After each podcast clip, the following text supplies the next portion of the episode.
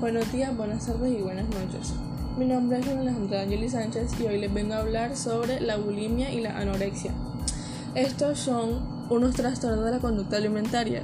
El término trastorno de la conducta alimentaria tiene una característica que reside en no recibir la ingesta calórica necesaria para el funcionamiento adecuado respecto a su edad, peso y talla, así como ritmo de vida. Estos problemas de salud son graves y ponen en riesgo la vida de los jóvenes. Sin importar cómo lo ven nosotros, los adolescentes rara vez están cómodos con su aspecto físico y su imagen.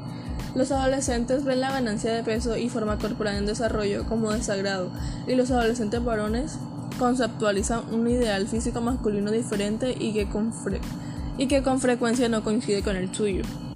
La bulimia y la anorexia son trastornos de la conducta alimentaria que se asocian a factores culturales, psicológicos, emocionales y económicos. La bulimia se manifiesta por cuadros de ansiedad relacionados por la preocupación excesiva por el peso corporal y aspecto físico. Se caracteriza de laxantes, dietas excesivas y abuso de ejercicio físico. El peso corporal se encuentra en un nivel mucho menor de lo esperado. La anorexia se caracteriza por el miedo intenso a ganar peso por una imagen distorsionada del propio cuerpo. Conduce a un adelgazamiento grave, produce alteraciones en los ciclos hormonales, inmunodepresión con aumento de riesgo de infecciones, así como depresión, irritabilidad y ansiedad.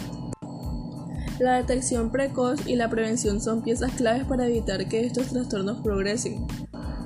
A los adolescentes que presenten descontento con su imagen corporal y deseo intenso de perder peso se les debe brindar información sobre los constantes cambios físicos y psicológicos por los que están atravesando para prevenir esos trastornos. Ya detectado un problema de anorexia o bulimia, es básico el tratamiento de intervención por un especialista. Y esto habría sido todo por el día de hoy. Muchas gracias por escucharme.